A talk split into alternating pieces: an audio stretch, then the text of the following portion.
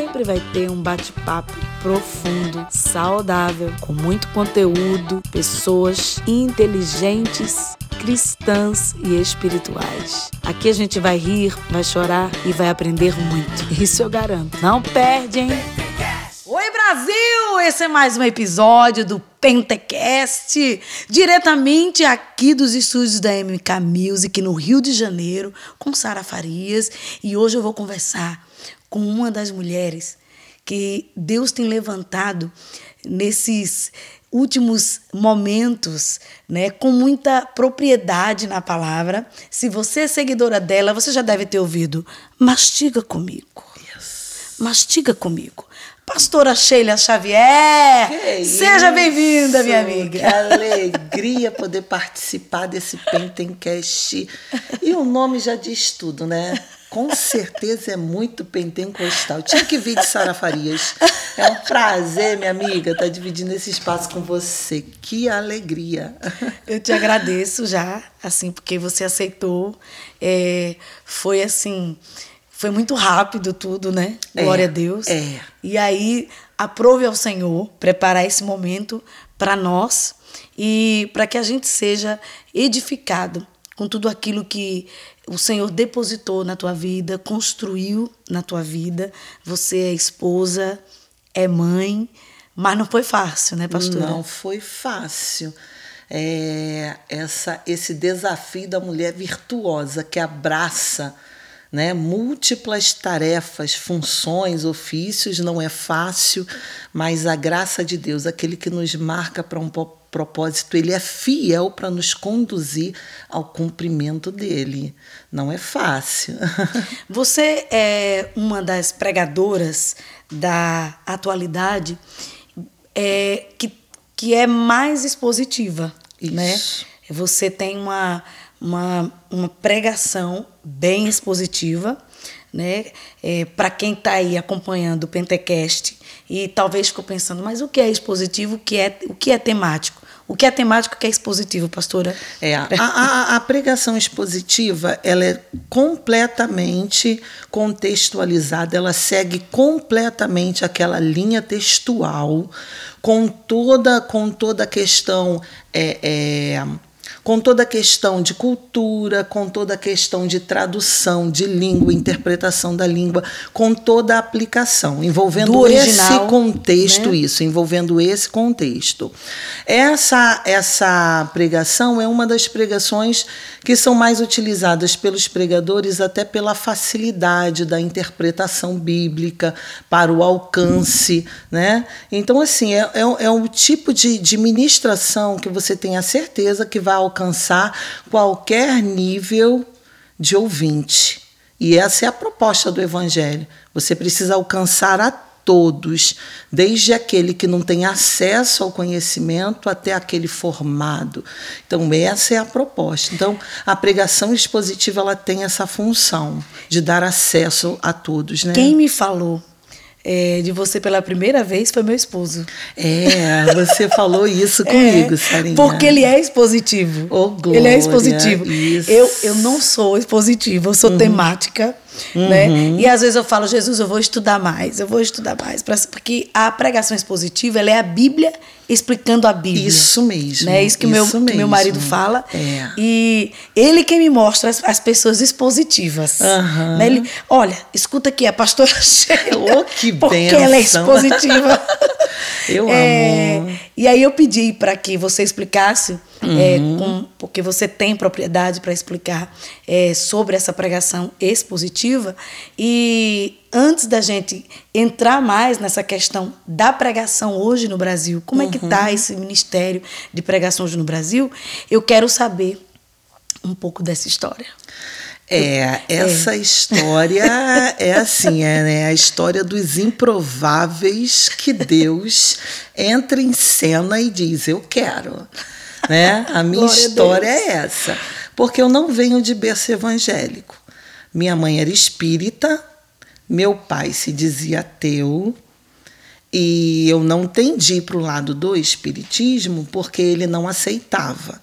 Ele respeitava né, a escolha dela, mas ele não é, permitia que ela nos envolvesse. Então, a, toda a minha infância, toda a educação cristã, que eu, toda a educação religiosa né, que eu recebi, foi envolvida no espiritismo por conta dela, mas não essa permissão para me envolver. E foi com ele dizendo que Deus não existia. Ele dizia que se ele não acordasse cedo para trabalhar, ele não tinha recurso para a casa dele, não uhum. tinha recurso para a família, que o Deus dele era o esforço que ele tinha para trabalhar e sustentar a casa e as escolhas que ele fazia. E, de repente, por algumas questões, né, eu cresci dentro desse ambiente, um ambiente de muito samba, de muita festa, um ambiente de bebida, mas assim, nunca bebi, nunca fumei. Meu negócio era a questão também da dança, sempre muito voltada para a dança. E aí essa família é muito amorosa, por sinal, muito cuidadora, muito acolhedora. Minha família, eu não tenho do que reclamar. Eu não tive essa parte espiritual, mas toda a parte do cuidado, do acompanhamento de presença, eu sempre tive. E foi justamente conhecendo meu esposo, hoje, presbítero Flávio. Ele é um homem que nasceu em berço evangélico, mas ele estava distanciado do caminho. Então ele foi que no nosso relacionamento, começou a falar de Jesus para mim. Que vocês eram bem novos. Bem novos. Né? Você era muito nova, Isso. Né? Eu com 17 anos, quando eu o conheci, e ele com 19 anos. Mas ele totalmente afastado. Mas em dado momento, por circunstâncias da vida, ele decide voltar para o Evangelho.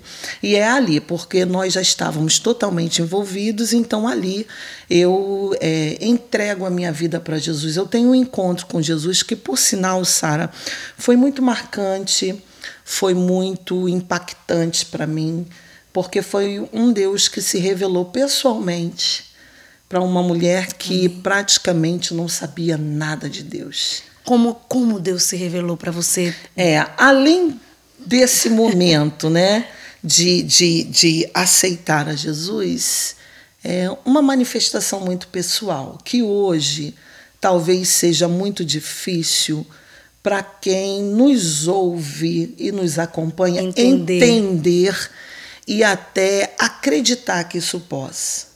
Mas a primeira revelação que eu tive é, da parte do Senhor, que me deu toda a certeza que me sustenta até hoje, vai me sustentar até o último dia da minha Glória vida. Foi quando eu, deitada no chão da minha casa, o teto abriu. Meu Deus. E eu, daquele chão, vi aquele teto aberto e uma voz muito forte que falava comigo, que estremecia a minha alma. E ele disse para mim naquela, naquela, naquele momento, né, naquela revelação, é, que eu não conseguia ver nada mais do que uma nuvem muito branca, muito gloriosa, e ele dizia só uma coisa para mim que eu nem sabia que estava na Bíblia. Ele disse assim para mim: Ai daqueles que faz tropeçar um dos meus Meu pequeninos. Deus. E ali outras situações envolveram essa manifestação. Eu tomei aquele impacto porque eu entendi que era um Deus muito superior que por bondade havia se revelado a mim. E a Entendi. partir dali, eu okay. acredito até que por minha história de vida, por minhas situações, por tudo que eu vim construindo a respeito de fé, eu precisava desse relacionamento mais profundo para entender e suportar até o processo que viria pela frente. Entre aspas, é, Deus precisava chegar chegando. Chegando. Né? Chegar chegando. É, eu, eu achei interessante quando Deus. Eu entendi o que você quis dizer quando você diz assim: um Deus tão superior. Eu gostei. É, porque muitas vezes hoje Deus é pregado como sendo igual a nós, no, no sentido de é, é, é, é, são, são pregações que equiparam Deus à, à humanidade. Tipo, e Deus ele é superior no sentido divino de ser, no sentido soberano de ser. Porém, aí eu achei interessante que você disse um ser tão superior, mas que se revelou a mim, que sou pequenina. Pequenina. Eu entendi. pequenina. Eu, eu, eu, espero que a nossa audiência esteja entendendo isso. como isso é incrível. Incrível. Eu, fico até já intensa, Jesus. É isso. Mas continua, pastora Sheila. Vamos mastigar com ela. Vamos mastigar. E, e foi isso, esse Deus, né, como, como nós temos frisado aqui, tão superior, né, que graciosamente olha, olha para essa matéria tão pequena, né, e ele se importa, ele quer se revelar, ele quer se relacionar, ele quer se aproximar ele quer uma intimidade. E foi, foram justamente esses contatos muito pessoais com Deus, e eu digo até que é muito difícil de ser é, aceita essa ideia hoje, porque hoje nós vivemos um tempo de que tudo é muito técnico, muito superficial, muito banal, e talvez Deus não se revele assim para ninguém. Então, esse tipo de assunto, para mim, perde o sentido pelas experiências Entendi. que eu já tive desse Deus. E Deus nunca será, mesmo quando ele se fez homem, ele nunca desceu ao nível da condição caída dos homens. Okay. Uau. Nunca. Amém. É, eu vou aproveitar esse espaço para falar dessa parte que você é, foi muito bom você ter falado sobre isso, porque uma pessoa que ela é muito técnica, é, tudo que você fala como sendo experiência, ela não, ela vê como se fosse uma técnica sua. Isso. Né? Nossa, mas olha a estratégia dela, né? Isso. Olha a estratégia dele e na verdade não foi, não, não é. Foi. Na verdade aquilo aconteceu, né? Aquilo foi uma experiência que inclusive impactou você, construiu você. Isso. Tá? E que você não teve controle sobre aquela experiência. Você, na verdade, você não tem nada a ver. Nada a ver com você isso. Você foi um agente da passiva, né? Isso Como diz o português. Aí. Deus agiu ativamente e soberanamente. Sim, ele me arrebatou amorosamente, me amarrou nos laços do seu amor. E eu fiquei tão presa que com uma família que a princípio resistiu muito, porque era uma família do samba, da festa, era uma família de comemorações e até pelas circunstâncias né, que naquele momento envolvia a minha condição. Eu havia é, aceitado Jesus, Jesus me aceitou, né? E eu me casei porque eu, quando, como eu não tinha conhecimento, e era uma pessoa muito bem resolvida. Eu e o Flávio nos encontramos, nos apaixonamos e a gente foi levando a vida sem nenhum compromisso. Eu não tinha esses princípios que hoje nós entendemos como caminho de Deus para é, é, honrá-lo. E aí nós fomos viver juntos e, e, e ele me apresentou Jesus, eu me batizei e logo depois ele voltou para a vida anterior que ele vivia. Então eu fiquei com Jesus. Então a minha família exigia de mim uma, uma reação contrária a tudo que eu estava dizendo para eles que eu queria até aquele momento. Então eles forçaram muito para que eu desistisse dessa ideia de que com Jesus a minha vida seria melhor e que Jesus ele tinha o poder de restaurar essa história que já segundo aquilo que eles diziam, começou mal e não teria como terminar bem. Entendi. Então eu sofri uma pressão para deixar esse Jesus. Mas por isso que eu digo que ele me envolveu num laço de amor tão forte, numa revelação tão profunda, que foi o que me sustentou e me sustenta até hoje nessa caminhada cristã, porque eu não esqueço disso jamais. Então, assim, essas experiências para alguém pode parecer algo técnico, uma invenção, uma criação da mente. Uhum.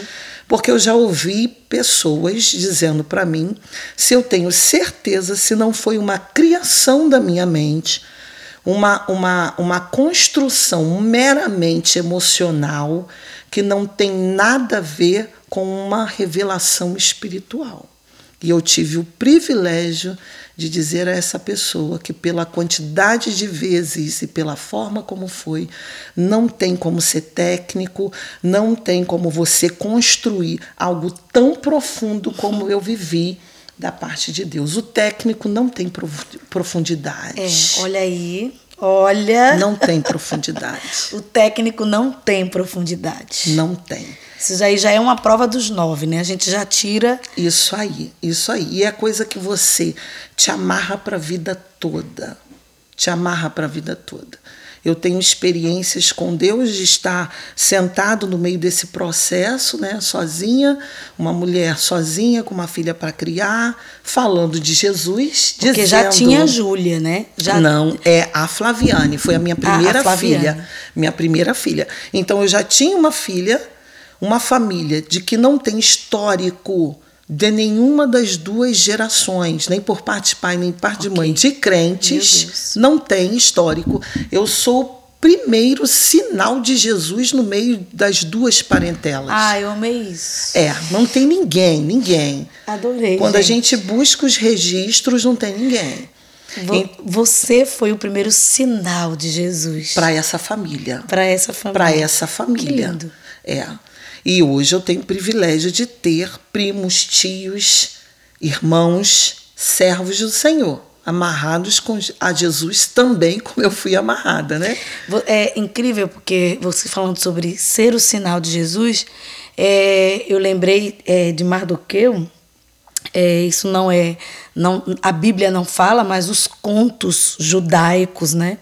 falam que, que é a sabedoria passada de, de, dos rabinos, né, no decorrer dos anos, contam que Mardoqueu ele era um, um agente de avivamento que ele se ofereceu para ir para o cativeiro, que ele era ele vinha de uma realeza, ele era nobre, né, e ele não ele não não era obrigado a ir, mas ele se ofereceu para ir para o cativeiro com a sobrinha, porque ele entendia o, o que hoje é, a gente está falando aqui, você está dizendo que era um sinal de Jesus ali. Isso. Aí. Um sinal de Deus um ali. Sinal de então Deus. ele vai para semear aquele avivamento entre os judeus no meio daquele momento difícil.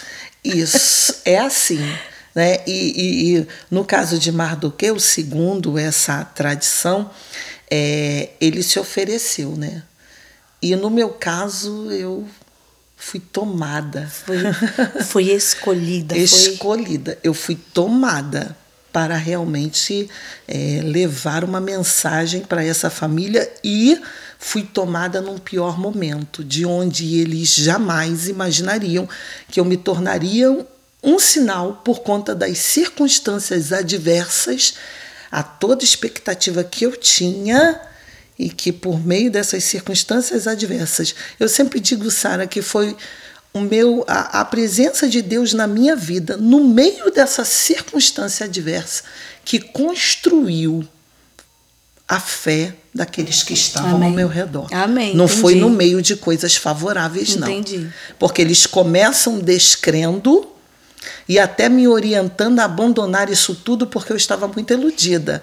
E daqui a pouco é o desenrolar dessa situação, é a minha postura no meio de um tempo de crise, é que vai começar a convencê-los de que verdadeiramente só um Deus Todo-Poderoso poderia ter se revelado a mim para me amarrar e traçar um caminho no meio dessa tempestade tão impactante para eles. É, em que momento acontece a, o acidente de carro? O acidente de carro ele já acontece já, já no início da, do, do ministério. Já, já é são depois. alguns anos depois. Já é, alguns anos depois. Alguns anos depois. E nesse período que, que você estava vivendo, é, qual era o papel do seu pai? O meu pai foi uma figura marcante. Eu me emociono todas as vezes que eu falo do meu pai, porque o meu pai seria hoje um exemplo para muitos pais.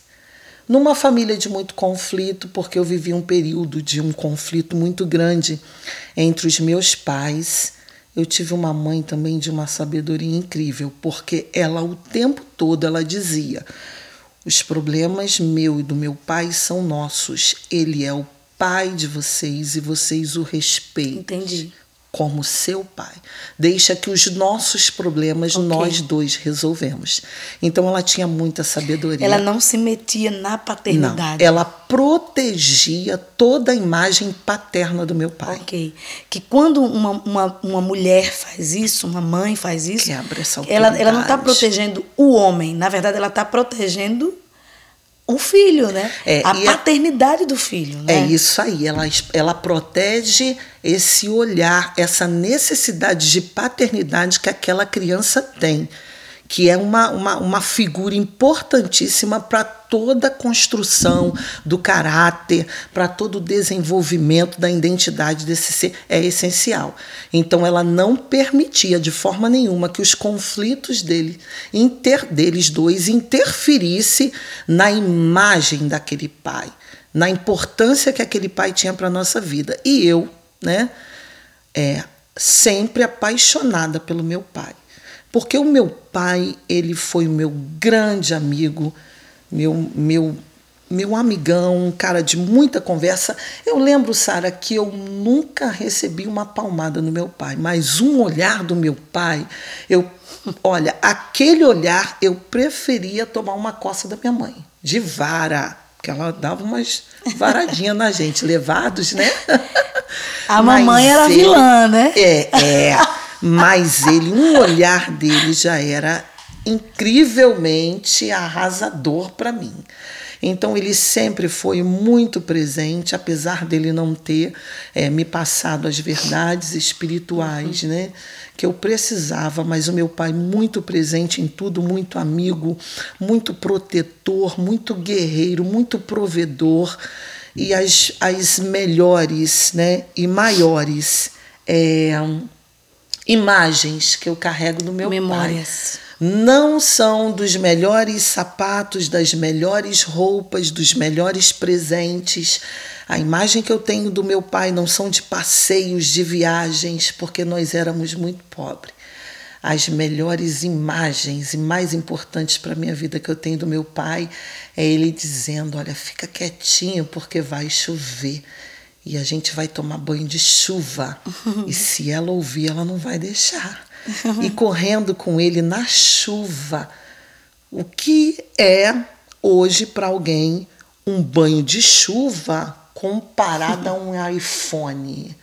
Talvez alguém preferisse um iPhone. Eu nunca trocaria aquele banho de chuva por um iPhone. Amei. Eu nunca trocaria aquele pãozinho assado no óleo, porque não tinha a margarina, mas assado no óleo e comido com ele debaixo do pé de manga, esperando uma manga cair para a gente fazer uma brincadeira.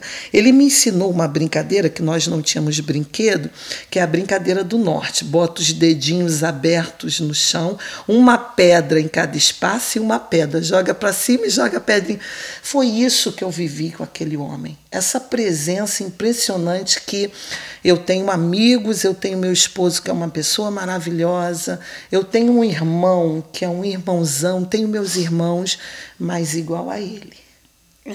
Ele marcou a minha vida Amém. sem me dar presentes materiais. Ele marcou a minha vida com a presença dele, com a pessoa que ele foi para mim. Eu tinha orgulho de pegar o meu boletim e levar para ele, porque aquilo era uma festa entre os amigos dele. Ele olhava meu caderno.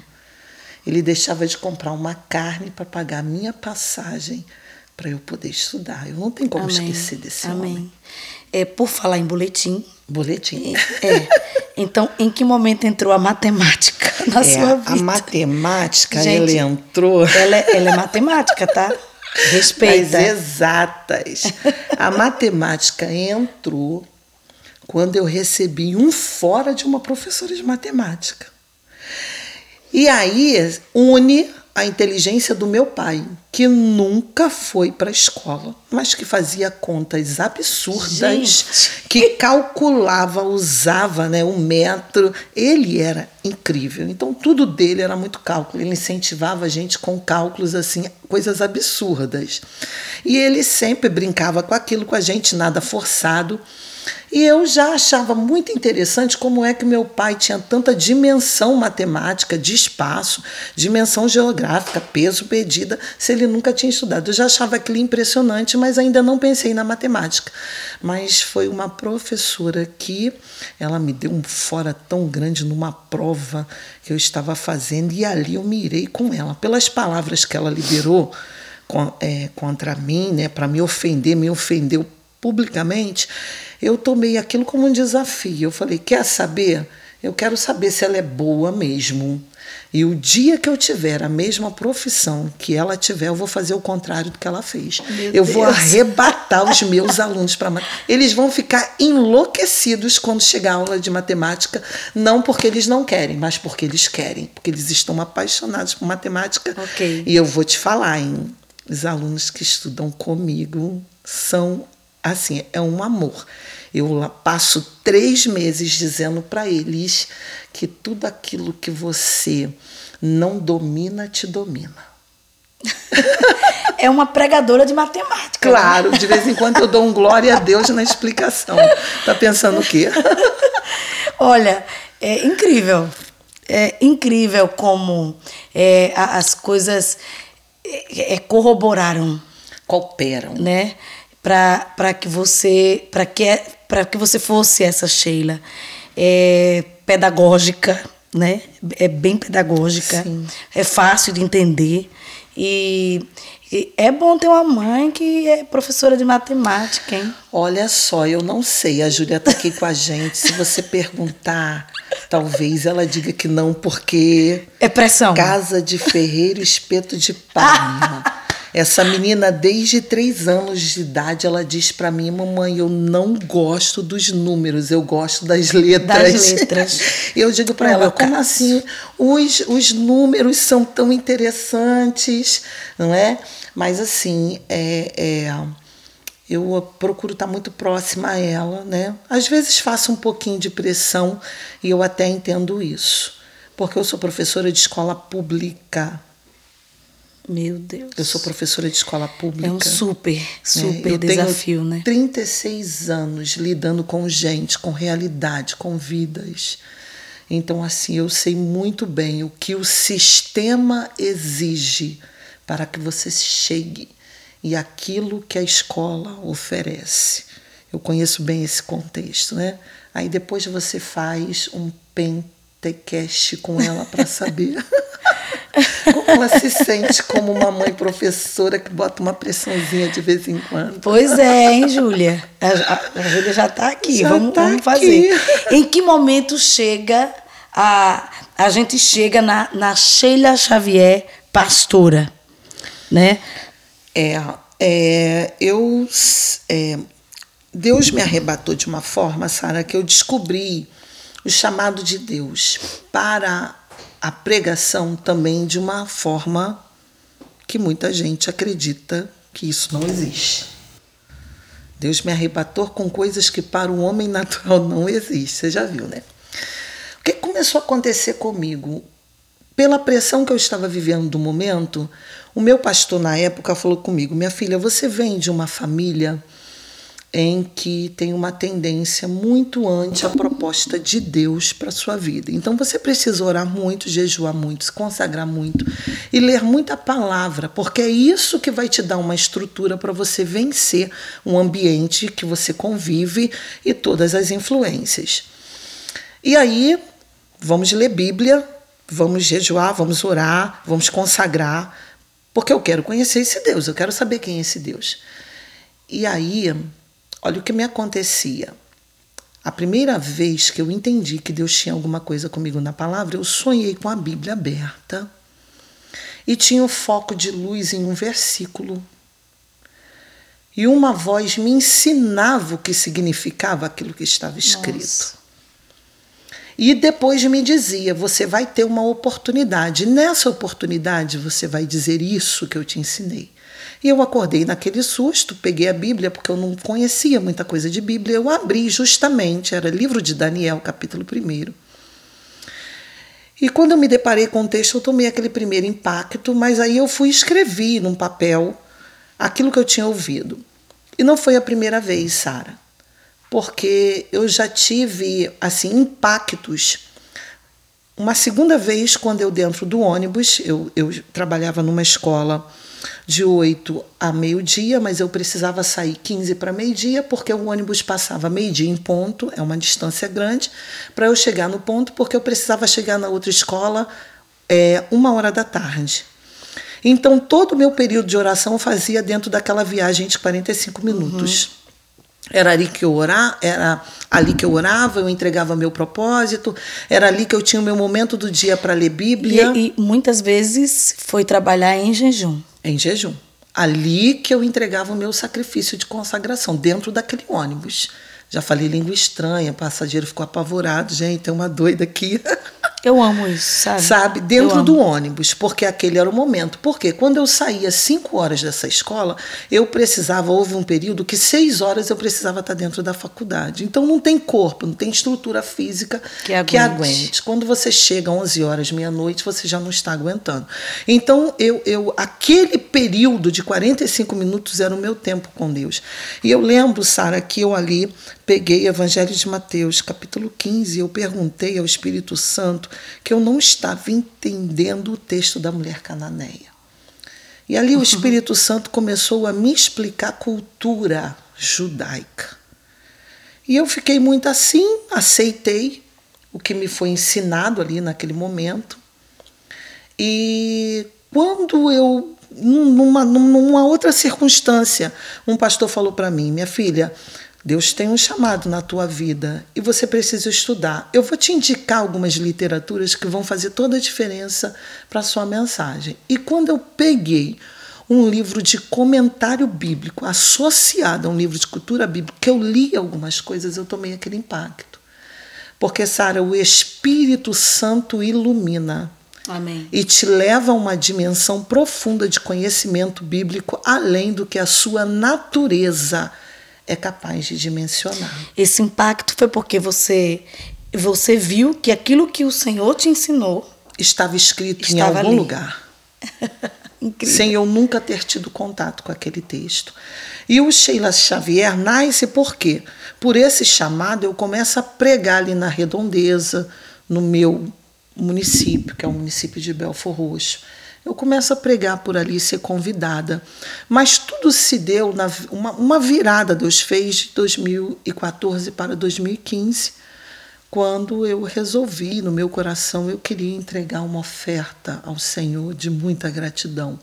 Eu queria apresentar para Deus algo muito grande que fosse significativo para mim. Ok. Não para Ele, porque tudo é dele. Amém. Então não era nada significativo para Ele que pudesse o impressionar, porque alguém pensa que pode impressionar Deus. Então eu não queria nada para impressioná-lo, eu queria algo que fosse importante para mim, que representasse para ele o melhor Entendi. que eu queria oferecer para ele como forma da minha gratidão. E ali eu coloquei o meu carro que eu precisava de ir meu trabalhar, Deus. eu botei o meu carro no altar. Eu precisava muito dele para ir trabalhar, porque a, um intervalo entre uma escola e outra era muito, muito curto e eu precisava. Eu entreguei aquele carro com muita gratidão, com muita alegria, com muito contentamento em Deus. Porque Deus é isso, é a gente entender que a gente não tem nada. Tudo é dele. Amém. É... E a partir dali. Amém. Eu já ia te atrapalhar. Eu ia falar de oferta, porque. Ah, tá. É, porque tem, é, as pessoas não entendem eu não entendi porque nunca se deixou viver. Não entende porque nunca se deixou. Quem se entrega e tem essas experiências com Deus, tem a contestação de que a palavra de Deus não falha. Ele é um Deus grato. Eu ouvi, recompensador. Eu ouvi uma pessoa é, falar e eu achei super interessante que ela disse assim: você dá um real, dois reais a quem? A um mendigo que passa na rua. E as pessoas é, ofertam a Deus como se ele fosse um mendigo. É. Então, quando você fala que você ofertou um carro, eu estou entendendo o, é, o que você quer dizer. Aquele carro significava muito para você. É o que significa para você. Entendeu? De repente, um real para alguém, para uma viúva, para é uma tudo. mulher que cria filhos sozinha, Aquilo é tudo que ela pode. Mas pode ser que não seja para mim. Qual é o meu melhor? O que, que eu quero colocar diante de Deus como expressão da gratidão que eu tenho? Qual o meu nível de desprendimento a ponto disso não se tornar uma barreira para que de alguma forma material eu demonstre a grandeza desse Deus? Na Bíblia você vê os patriarcas, né, voluntariamente. Voluntariamente. Eles ofertavam quando eles reconheciam um sacerdote né? Isso. Então, assim, na presença de Melquisedeque ali, né? Então, quando eles reconheciam, a gente fala dos patriarcas quem, né? Abraão, Abraão é, Isaac, Isaac, Jacó, né? Sim. Eu sou fãzinha. Eu também. então, assim, é, esses, esses homens, eles entregavam grandes ofertas para Deus. Sim. Aí você vê Davi, Davi. Davi, alguém disse assim: Olha, você vai fazer um, um, um sacrifício para Deus? Ok. Então eu vou te dar. Eu vou, eu vou te dar para você dar a Deus. Né? Você não precisa gastar dinheiro com isso. Né? É. Você não precisa pagar por isso, porque eu vou te dar para você dar. Aí ele fez: Não, então a oferta não vai ser minha. Isso aí. Então, eram pessoas que elas sabiam exatamente para quem elas estavam fazendo. E elas sabiam a, a, a superioridade dessa pessoa. É. Mas é, continua, continua. É reconhecer que tudo. Quando eu reconheço, Sara, que tudo é dele, que eu não tenho nada, fica mais fácil. Não é meu. Ele me favoreceu. Meu Deus. Então fica mais fácil. Então eu não tenho medo de ofertar. Eu não tenho receio de ofertar a, a, gratidão. E eu peço, uma, uma das coisas que eu peço ao Senhor, uma, uma das coisas que eu peço, Senhor, nunca deixe faltar semente na minha sementeira. Eu não quero chegar um dia de não ter uma semente que eu possa oferecer ao Senhor. Né? E foi justamente a partir desse propósito, que não tinha nada a ver com pedido, tinha tudo a ver com gratidão. Com gratidão. Eu queria okay. agradecê-lo. Eu queria expressar o quanto eu amava, mas de uma forma material. Eu queria isso. E quando foi na virada de 2015, houve uma reviravolta na minha vida. Uma reviravolta, porque em 2015, aquela mulher que só pregava em alguns encontros em Belfort Roxo, aquela mulher foi para 15 estados diferentes e duas vezes para os Estados Meu Unidos Deus. para pregar a palavra. E eu entendi que esse Deus que recebeu é o Deus que queria também, de alguma forma, me presentear. Então, a partir daí nasce Sheila Xavier, que ainda está em construção. Ainda está. Ainda é um ministério que eu digo que é uma criança caminhando na presença de Deus, mas que eu amo muito. Eu estou sentindo a presença dele aqui. Ele é, está. Né, no, no, nosso meio. Ele é muito bom quando ele deixa a gente sentir. É, é muito bom. né?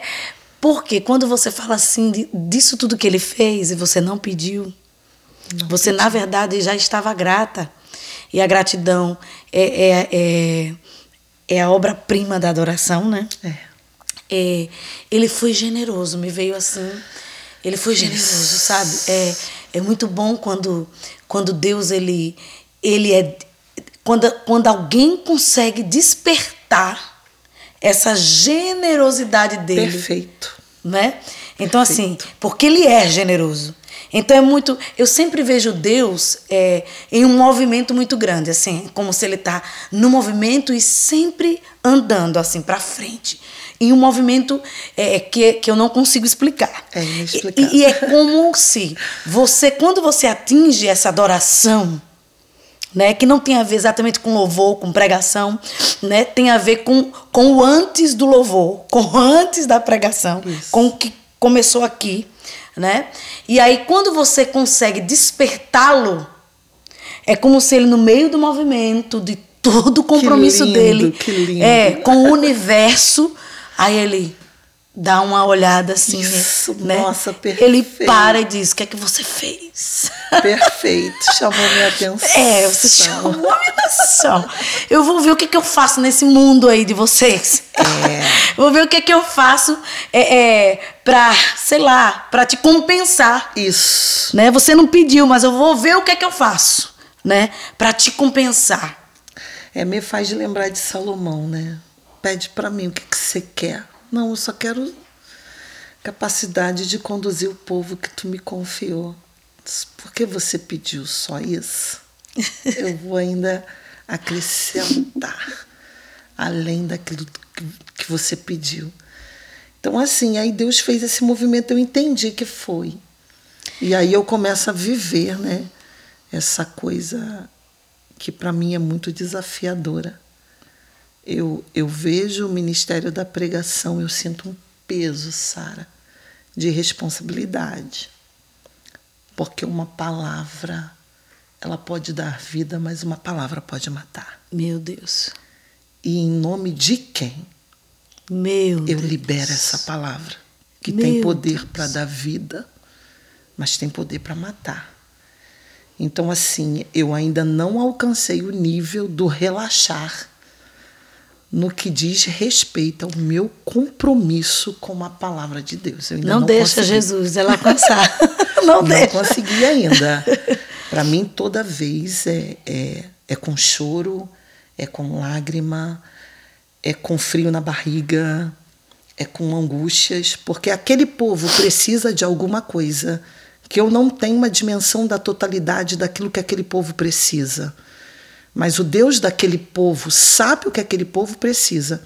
E eu preciso que esse Deus me comunique para que cheguemos naquele lugar em comum acordo, eu e ele, para que esse povo seja alcançado dentro daquilo que ele quer.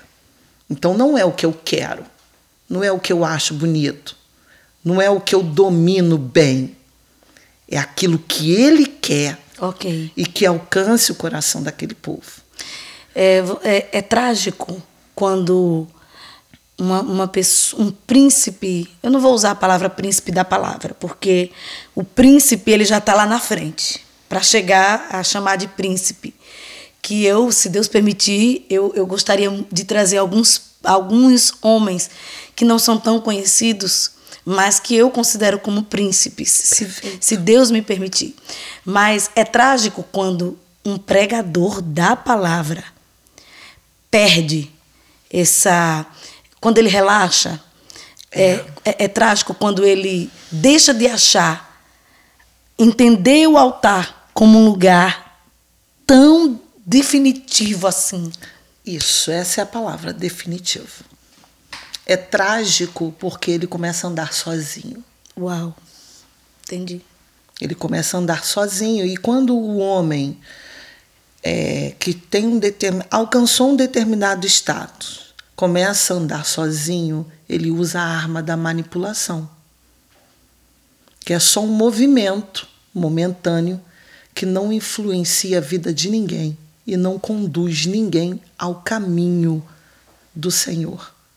Então as manipulações elas vêm por conta do distanciamento, por conta dessa, por conta dessa autonomia de Deus.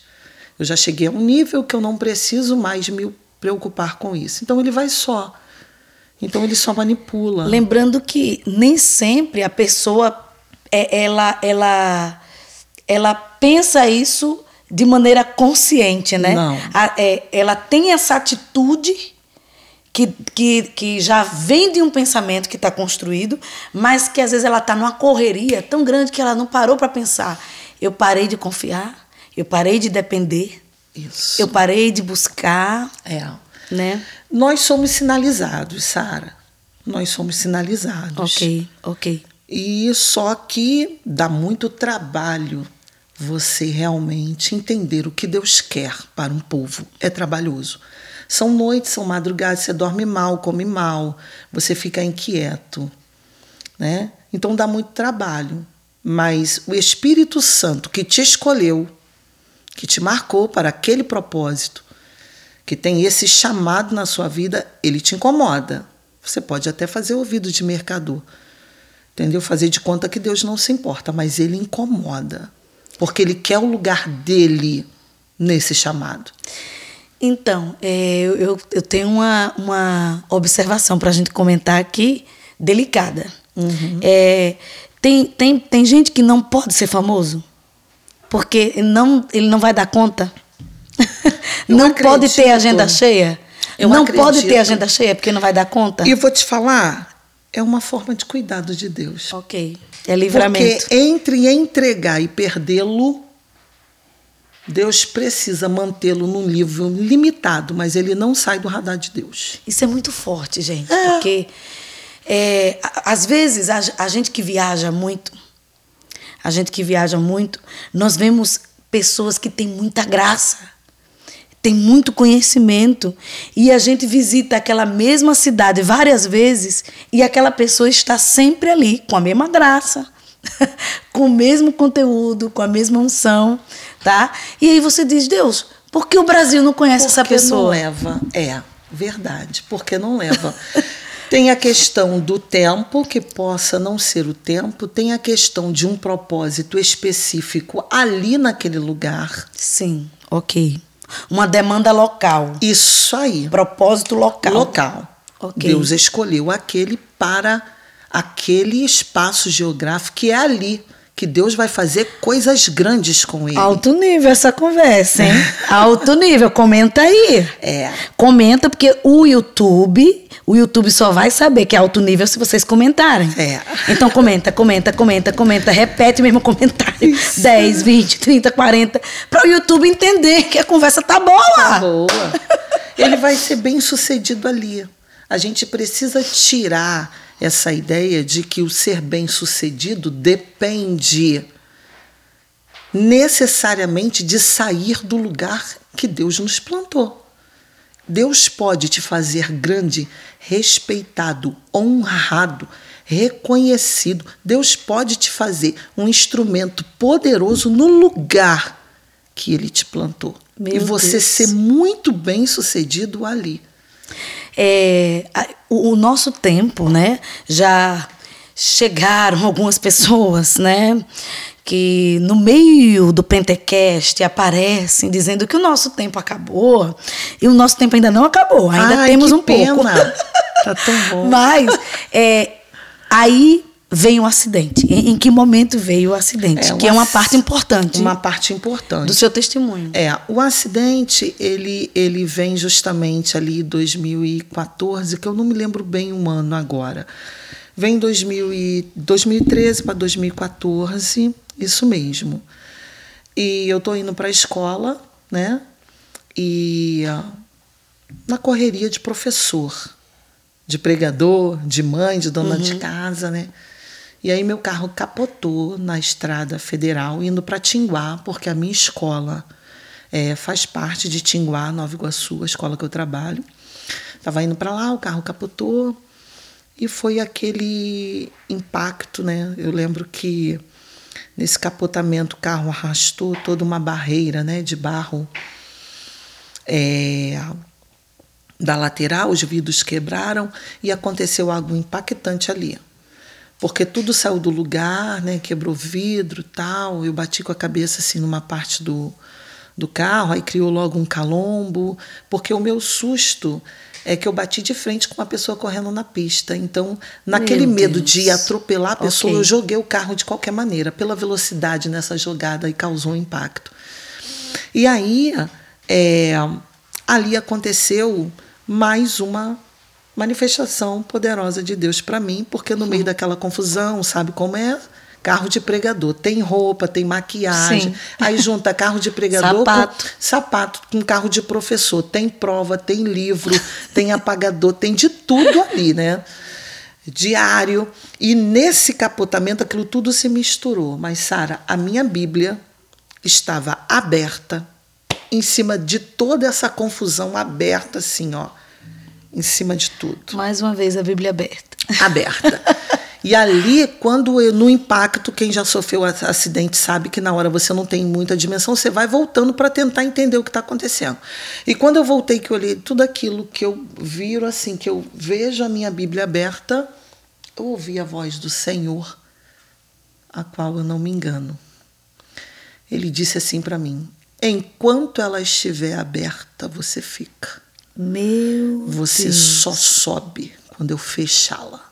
Meu Deus. Então ali eu passei por um processo e eu entendi que eu só estou viva por causa do propósito de Deus. Porque o dia que eu tiver cumprido meu propósito, Ele não vai me deixar aqui passeando.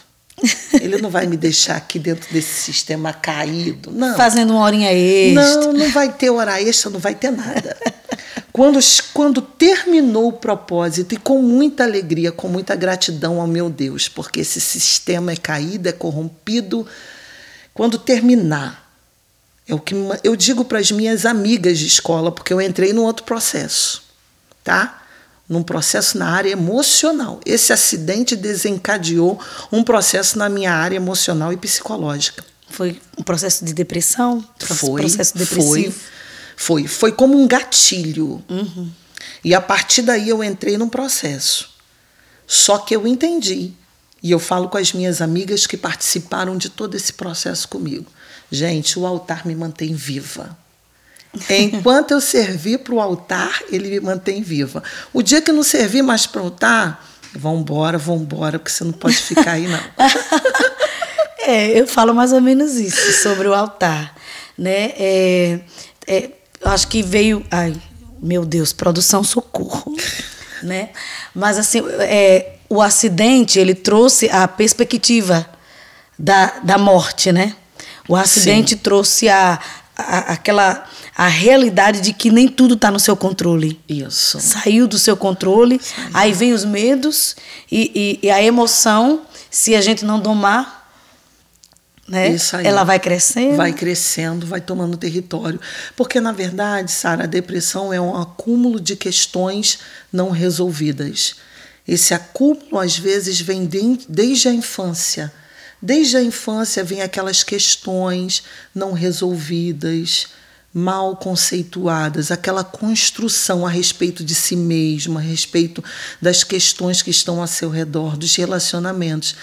Então, assim, eu entendo que até ali tinha algumas coisas que eu achava que já havia resolvido e que tudo se desencadeou naquele acidente. Aí eu entendi, poxa, tem coisa que eu ainda não resolvi. Ok. E eu preciso resolver isso para aquilo que está mais à frente. Então eu entrei num, num estado realmente de depressão, tá? Os médicos passaram assim.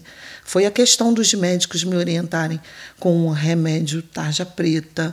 Eu fui tirada de sala de aula, não podia lecionar, que é, que é uma das coisas também que eu amo fazer.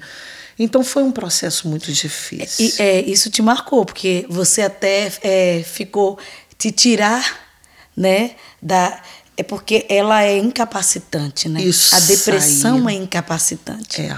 Então, é, aqui mesmo no podcast e, e conversando no Pentecast, né? Pentecast. E conversando com tantas mulheres, a gente vê. Eu também passei um, um processo muito delicado na fase de luto da minha filha e você tem dificuldade para fazer coisas simples, simples, né? São coisas que, sei lá, você fazia ali direto. E tem tantas pessoas que estão nos ouvindo, mu mulheres que já voaram, mulheres águias, né? Mas que veio um episódio, tirou aquela mulher do, do mundo organizado, entre aspas, né? bagunçou aquilo tudo e aí ela, se, ela, ela foi incapacitada. Isso mesmo de realizar coisas simples. E esse é o choque. É quando você descobre que você já não tem mais vontade, desejo e alguém diz você não pode. Fui proibida de dirigir, não podia andar sozinha. Olha o conflito. Olha o conflito. E foi justamente aí que eu tive uma conversa pessoal com o Senhor. E foi aí que eu perguntei para ele: então como será? Se até agora tudo que o Senhor tem me dito não cabe nesse estilo que está me sendo proposto a partir daqui. Ok, entendi. O que o Senhor fala é incoerente com essa realidade. Com essa realidade. Ok, entendi. E agora, o que, que eu faço? Né? Até hoje, Sara, eu tenho algumas sequelas e eu gosto muito do texto do apóstolo Paulo, quando ele diz assim: para que eu não me ensoberbecesse. Uhum. Sabe? Uhum. E a gente pensa que se conhece, mas a gente não conhece muita coisa a nosso respeito. É. Ai, gente, não pode terminar. Não vai terminar assim. Eu sei que. É, bem, é, é, é, ah, tem muitas pessoas que estão nos acompanhando, a nossa audiência, que estão tomando seus remédios, é, que estão fazendo tudo dentro do, do possível. E uma vez ouvi uma pessoa, uma, uma, amiga minha que trabalha com saúde mental, ela é enfermeira, ela atende no posto de saúde pessoas com dependência química, com, com todo tipo, dependência alcoólica, drogas, cigarro, né, que é uma droga lícita. Né?